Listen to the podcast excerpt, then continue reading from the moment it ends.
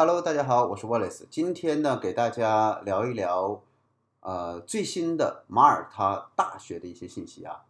以前呢，我们都讲过马耳他大学啊，讲的更多的一些申请啊，讲的更多的是一些专业。今天呢，我们就从马耳他大学的创立历史来，呃，回看一下这一所古老的大学。那么首先呢，我们去讲马耳他大学的一个创建的这么一个过程啊，让大家对马耳他大学有一个呃立体的一个了解，不单纯的是它的什么世界排名啊，或者是申请专业，这个大学它的一种精神源于哪里啊？为什么这个大学会在这里创立？它的哪些专业是伴随大学一开始就有的？当我们去深入到去了解一个事情的历史的时候呢？往往我们会去洞悉到这个大学所存在的精髓和我们选择它的那些情怀在哪里。所以今天呢，我们先从马耳他大学的创立时间。大家都知道，马耳他大学是创立在一五九二年，啊，最早呢是由当时的一个教皇啊，这个教皇名字叫皮乌斯啊，皮乌斯四世啊，他去主张说我们要在马耳他创立一所大学。后来呢？在一五七八年，当时的教皇叫格里高利啊，格里高利教皇呢，他说，呃，我来落实这个事情啊，那么就在一五九二年，终于把这个马耳他大学的这个呃前身就这个建成了。最初呢，呃，马耳他的这个学大学的这个学科啊也很少啊，它呢主要是哲学、神学。当然呢，因为那个时候文盲比较多，那么大学中也教一些语法。其实当时还不能称之为一所完整的大学，呃，它只能叫一个学校吧。啊，那么还有一些人文科学啊，在这里去教大家知道更多啊，传授知识。但不过这个时期呢，因为整个的马耳他社会是被宗教所呃影响哦，欧洲社会也是被这个宗教所引领，政教合一嘛。那么大学还是主要服务这个神职人员以及这个教会的人员。在一六七五年欧洲大瘟疫减轻之后呢，马耳他大学呢，它就已经成立了医学啊解剖学外科手术中心。那么这个举动也是马耳他医学院的一个前身啊。所以大家再往前去想一想，就是马耳他这个骑士团叫圣约翰医院骑士团。最早呢，他是法国的贵族，对吧？他为了保护那些到耶路撒冷朝圣的那些人而自发组织的这么一个骑士团，啊，完全是为了信仰和理念，对吧？那么这些人在保护这个朝圣者过程之中呢，医院骑士团主要还是这个呃做一些医疗的这些辅助，所以说马耳他大学的医学和解剖学。外科手术，这在整个的欧洲乃至后来的这个全世界，也是西方医学的很早的一批的鼻祖型的这样的大学。因为它有那样的一个历史，所以才铸就了它这个学科以及它这样的一些从业的呃人员就非常多。所以我们在马耳他大学医学院的时候，就能看到好多那些啊，当时做外科手术那些工具啊。看起来现在呢是挺恐怖的，不过呢，那也奠定了人类医学的一些呃最开始的一些这个状态啊，一开始的一些样子，就没有那么粗糙的一个历史，很难有现在这么精致的这个呃我们所拥有的这个呃很发达的这个医学的这样一个现状。在马耳他大学呢，呃。最初创立于一五九二年，那么这在欧洲是一个什么样的一个位置呢？我简单的呃拿几所大学跟大家说一下啊，像世界上第一所大学是意大利的博洛尼亚大学，它创立于一零八七年，呃，牛津大学呢是一六七年，呃，葡萄牙的最古老的大学呢叫呃科英布拉大学是一二九零年，啊，西班牙的大学叫萨拉曼卡大学是一二一八年。呃，法国的这个巴黎大学是一八零年，啊，呃，德国的这个海德堡大学是一三八六年，所以哦，在这个呃美国，像这个美国的哈佛大学是呃，前身是一六三六年开始啊。那北美一些大学啊啊，这个相对来讲呢就比较晚一些。那这些呢，给大家一个概念，就是从历史上来讲，马耳他大学对于整个人类的这个大学的发展的进程，它是在第一波历史阶段的。一五九二年就已经开始有这种大学的这种前身了啊。那么到了一七六九年啊，十一月二十二号，那当时马耳他的大首领签署了一个这个法令啊。呃，同时呢，也得到了教皇的这个支持啊，面向公众要开放一所教育整个社会的这样的一个大学不仅仅是呃局限在我教会内部，老百姓也可以过来。那么这开启了马耳他大学的一个现代化阶段。所以呢，在二零一九年呢，我们参加的马耳他大学就是所谓现代化大学的这样的一个纪念日是两百五十年，是从一七六九年十一月二十二日开始算的。一七七一年五月二十五号呢，学校正式的成立了医疗保健学院，也就是说，正式成立了医学院了。所以马耳他的医学闻名于整个西方世界是有历史渊源和基础的。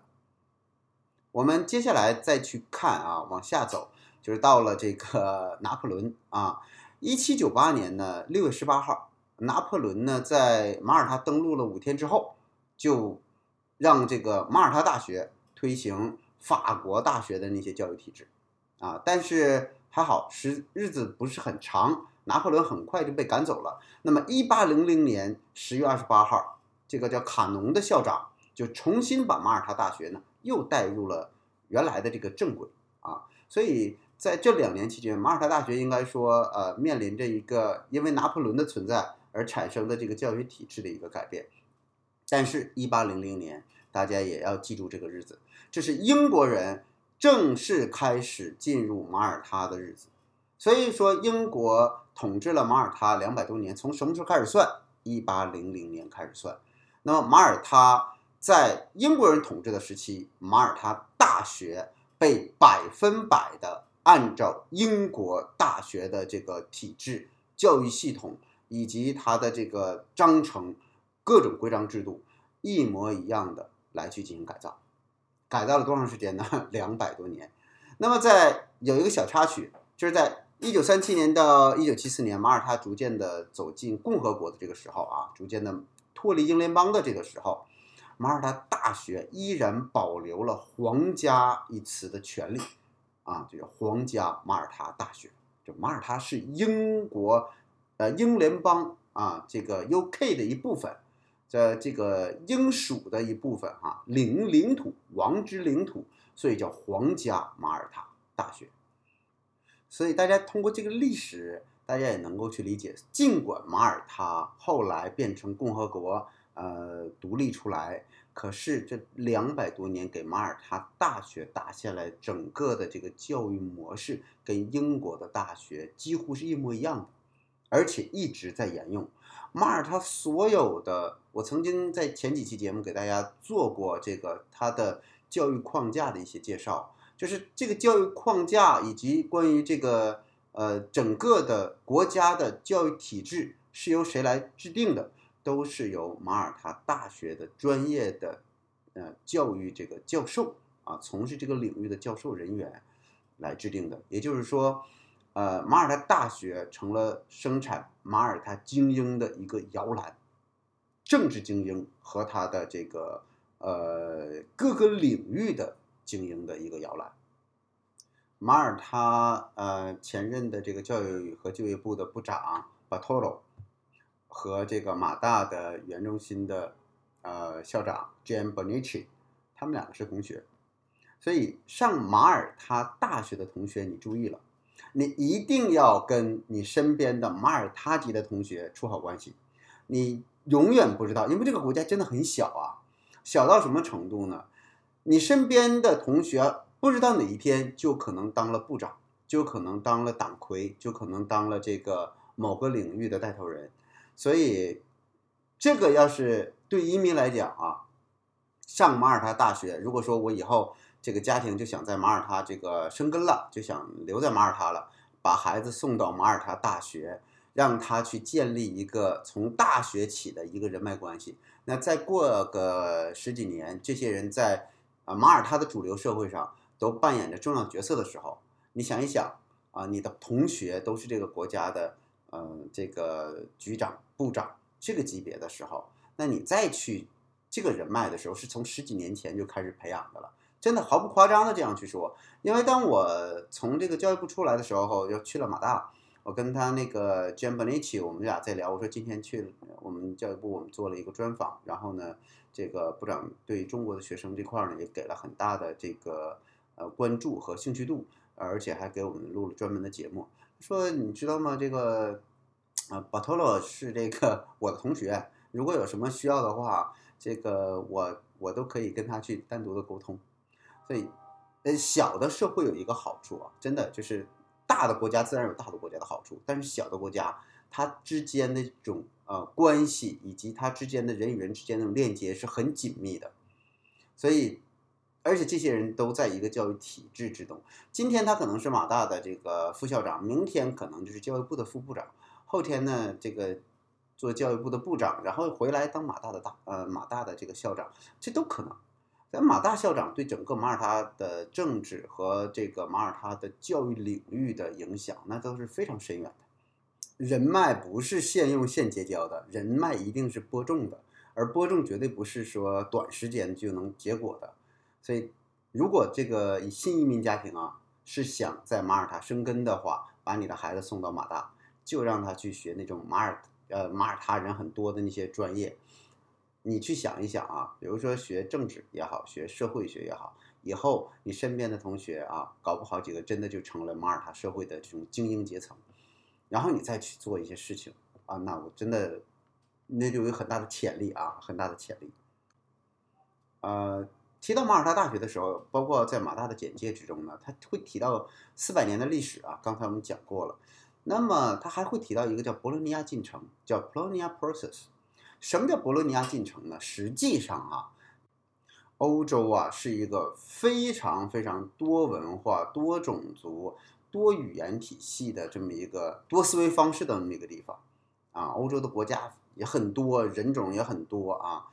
那么他们每一个国家啊都有一套独立的东西。你包括你到了东欧，你会发现什么这个呃拉脱维亚、立陶宛，它都有自己的语言体系。啊，葡萄牙、西班牙都有自己的语言体系，那它自然就有一套自己的思维方式，也有自己的一套的这种教育体系。但是这个欧盟成立了之后，大家就提到一个问题，就是说这个我们彼此之间边界打开了，贸易也打开了，可是教育这一块我们也需要把它打开。所以呢，就是二十九个欧洲国家呢，在一九九九年，在意大利的博洛尼亚。因为博洛尼亚也有一个历史性意义啊，它是这个整个的人类啊，呃，世界大学最开山鼻祖的博洛尼亚大学成立的这么一个地方啊。那么，他们就提出了一个叫欧洲高等教育这么一个改革计划。这个计划有一个目标，叫整合欧盟的高等教育资源，就是各个国家的好的、优秀的大学，咱们呢按照一个教育体制去做。这叫博罗尼亚进程。按照这个教育体制做了之后呢，大家的学分、大家的这个教学的水平，以及大家对彼此教学质量的理解，它不就达到一个标准了吗？就你从我的地方毕业了之后，到另一个地方去学，呃，本科毕业到另一个地方学研究生，或者是从我的地方学这个基础教育到另一个地方。去学本科，那么大家所遵循的这种高等教育这一块的领域的教学的内容，以及他所发的毕业的成绩单，以及发的成绩的这些标准，它都是可以有一个统一的内容的。这个其实跟我们当时秦朝的这个统一度量衡是有异曲同工的，就是他们会发现哈，二十九个国家搞出二十九个标准，这个东西。就是制约他们高等教育的一个障碍，所以呢，搞了一个叫博洛尼亚进程，实际上就是欧盟的统一教学标准，高等教育的教学标准。啊，那么大学毕业的学生可以毫无障碍的在其他欧洲国家申请学习硕士阶段的课程，或者你用这个呃博洛尼亚进程的学校的毕业的这个文凭去找工作呀，大家知道你是什么水平。所以呢。这也帮助了欧洲整个的高等教育以及科技的这种一体化啊，建成一个什么样的一个内容？就是欧洲变成一个这个高等教育的共同发展、共同成长的那么一个区域。博洛尼亚进程可以回答一个问题：如果我从马耳他大学毕业，我能不能去欧洲其他国家读研究生？回答是 yes，一定可以的。可不可以去英国、美国、澳大利亚这些国家读研究生？回答也是 yes。为什么？因为它遵循的是英国的教育体制。那如果要是其他国家读研究生，比如说我想去法国读研究生，去德国读研究生，这里边还有一个问题，就技术操作的问题，就是你需要到那个地方去用英语教学读研究生。如果想用法语教学或者本地语言啊，西班牙语、葡萄牙语去学研究生的话，你还要学小语种。但是可不可以呢？可以。除了语言的问题，其他的整个教育框架、教学结构、教育标准，博洛尼亚进程就帮你解决这个问题。马耳他大学呢，现在有十四个学院，就是你能想到的专业，基本上在马耳他大学都有所涉猎。你想不到的一些专业，比如说地中海研究，只有他这儿有，对不对？就他这是一个地中海研究的一个鼻祖啊。还有岛国研究，哎，就是小岛国的一些文化的一些呃思维方式也好啊，它的文化的渊源也好啊，它有专门的体系去研究啊。那么十四个学院，还有一些跨学科的研究中心、研究所，因为马耳他在地中海，国际海洋学院。就坐落在马耳他大学，它其中的一个机构就坐落在马耳他大学，所以马耳他大学跟国际海洋学院有那么一个合作，叫做什么呢？就叫海洋管理研究生专业，而且这个专业跟国内的上海海事啊一些呃大学已经开展合作办学，这种合作办学就是中国呢是啊两年制的研究生，甚至有的读两年半，马耳他是一年制的，只要你这个英文水平达标了之后。你就可以到马耳他拿出一年的时间去修研究生，那么其他的时间呢，你再回国把国内的这个学修完，拿同样一个研究生周期拿两个学位，而且关键它是跟国际海洋学院合作的，这样的这个专业呢，在全世界都非常有竞争力。我曾经在二零一九年在马大的时候呢，我们看到过一个啊，这个。中国海洋局啊派下来的一个在马耳他学习的一个呃学习团队，专门学海洋管理。那么几个月的短期的这样的一个访问学生的一个身份，所以大家能看到中马的教育的交流、政治的这样的友好是非常突出的。那同样是海洋，马耳他并不是唯一的能教海洋管理，但为什么去马耳他学？这里边有很多的一些。包括“一带一路”的一些影响，包括我们这个考察了全世界的关于这个领域之中的专业之后，我们的政府才会派我们的工作人员去到马耳他去做学术交流以及学习。啊，就在昨天，这个中华人民共和国教育部第一号留学教育预警说，澳洲鉴于对华人有很多暴力行为。所以呢，教育部预警谨慎前往澳大利亚留学，或者旅游，或者是呃返校学习，甚至，所以大家呢要敏感到哈，我们现在每个人实际上生活在这个环境之中，呃，不是独立的啊，要要根据大环境去走。现在呢，中欧签订了这个投资协定啊，谈了七八年，终于签订了。所以在未来一定是中国跟欧盟之间的紧密的合作，这个合作甚至会超越美国，这是战略性的大意义。那么对于我们老百姓直接影响的是什么？就业嘛，对不对？我能移民去这个这个去欧洲的话，我在欧洲所开展的很多的业务，基于大环境好，我一定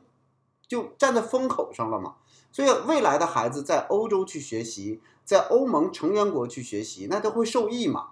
对吧？很遗憾的就是英国脱欧了，所以英国应该赶上这波这个红利嘛，他没赶上。那下面的一个呃话题，我就聊一聊，说那中国人我们现在去申请马耳他的这个医科容不容易？我跟大家再报告一下啊，医学院在全世界有好多的医学院是不对咱们中国人开放的。你去可以去看看北美的医学院，像美国的一些医学院、加拿大的一些医学院、澳洲的一些医学院，它是不允许中国人学的。马耳他允许中国人学，而且还给我们名额。他的医学院在国外是顶尖的、最聪明的、最勤奋的那部分人才能学的，所以学出一个医生是非常难的。但一旦学出来当医生，他收入是非常高的。那么申报医学有什么样的标准呢？申报医学啊，首先在你的高中阶段一定要学化学和生物，如果没有这两个，你就不要考虑了。医学、药科学、牙医，所有跟健康科学领域相关的，你高中成绩之中，你的化学、生物一定要好。这两科不好，对不起，你考医学或申请马耳他医学的可能性就微乎其微。如果您学的是 IB 课程、A Level 课程、AP 课程，一定要把生物和化学加进去，同时数学也要好，英语更要这个要对自己要求更高一些，对。普通申请专业的学生，申请医学的专业的学生，他的英语能力要更强。为什么？我就想请问大家，你去用中文去说那些医学名词、那些药的名字，你费不费劲？是吧？呃，就简单说几下，什么派尼西林啊，这个呃呃地索美松啊，什么地塞美松啊，什么的这些，你我们作为用中文去说都很费劲，何况你用英文？所以。选医学未来很好，但是道路不好走。可是，一旦走好了，在马耳他你学医学，那真的在整个西方社会是非常认可的。在马耳他的医学院里边，有美国的学生，有英国的学生，有意大利的学生，西班牙的学生，不只是马耳他人去学。所以，那都是真的是这个孩子，首先他要很努力啊，然后呢，他的这个对这个领域中很热爱，所以学医这条路呢。在马耳他的费用相对于呃北美，相对于澳大利亚也是比较便宜的。大家去看马耳他的，比如说牙医，他一年的费用一万零八百欧元，合人民币才多少钱？本科的学生对吧？一万零八百欧元，就相当于八万人民币吧，八万人民币。研究生的课程是一万三千四百欧元，啊，一万三千四百欧元就相当于十多万人民币。啊，每年十多万人民币。打个比方，这个学生他一共从这个 pre foundation 就是预备预科，然后预科、本科到研究生毕业，他一共学七年，那么也就是七十万啊，七十万甚至八十万就够了。我说的这个价格就是二零二一年，就是当下今天的价格。可是这些呢，可能在美国或者在呃加拿大或者澳大利亚这些国家，甚至英国啊，这个都仅仅是一两年的学费。那前提是啊，他允许咱们学。那如果根本就不允许学，那花多少钱他都不交咱。所以大家呢，去马耳他学医学好不好？真的好。而且马耳他大学，我们说他后期的现现在所做的这个计算机很厉害，包括它的区块链是全世界第一批区块链开始进入本科专业的学校，抓实是很紧。计算机的软硬科学，包括它的这个游戏的设计啊。等等的 AI 呀，人工智能等等的，它也不错。可是有一句话说回来，它还照北美的一些像美国的一些地方，优势呢就不太明显了啊。尽管很快啊，因为美国人做这个东西他很专，可是做论人文、论哲学、论医学，真的马耳他不输于他，马大也不输于他。所以在整个整个的这个国际位置上，马耳他大学它拥有在这个领域中的权威。另外，对于中国人比较好申请、比较好学的是专业哪些呢？人因为不是所有的人他都会申请医学院嘛。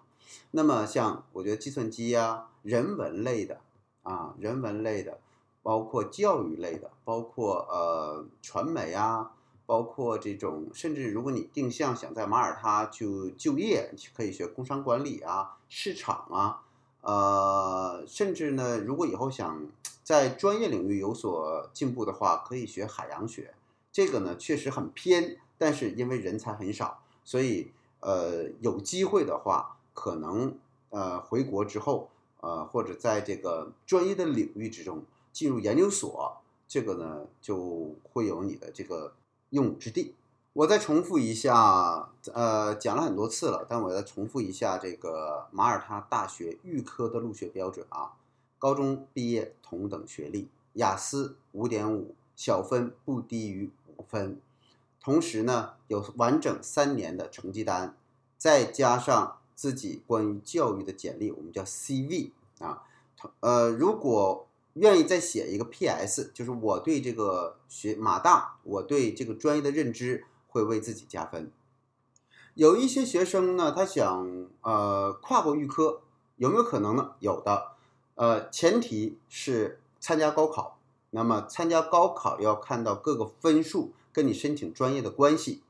呃，并不是有一个明确的说你高考四百五十分以上，或者是这个呃四百三十分以上，你就一定能跨过去。我们的经验是。看你所学的这个学生当时参加高考的各分的成绩跟所申请专业的关系，同时还要参加一个面试。那么最终由面试的这个教授来决定你的这个申请能不能过。所以他并没有把它变成一个条条框框的东西，而是有一个 flexible，就比较弹性化。那么我们曾经有过这样的一个学生，他的呃年龄二十多岁，然后他想申请马大的预科，然后经过面试之后发现他的语言特别好，那教授说你现在的条件完全可以申请大一直入，我马上给你去调整，你不需要再读预科了，所以这个就是他一个额外的收获。而有一些学生呢，他明明得了雅思六分啊，对，大一的这个雅思的标准是六分啊，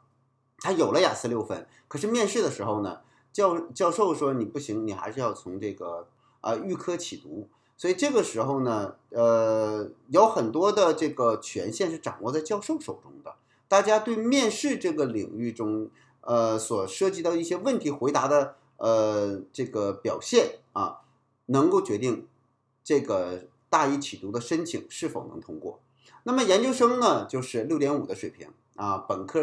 呃学位毕业。那么中国是有两个学历和学位，那么都要做最高学历公证，然后也要参加面试。这个面试呢就比较难一些，因为它是要考察这个学生的呃这个英语的表达能力以及一些学术的单词量，所以大家在申请马大的研究生这一块呢，还是要多做一些准备的。我们研究生申请这个成功几率呀，呃周期很长，呃。如果条件你的个人的能力跟雅思的分数是成正比的都没有问题，可是呢，就有好多的学生他的雅思成绩到了，可是他能力没到，往往被刷下来的是这样的一些学生。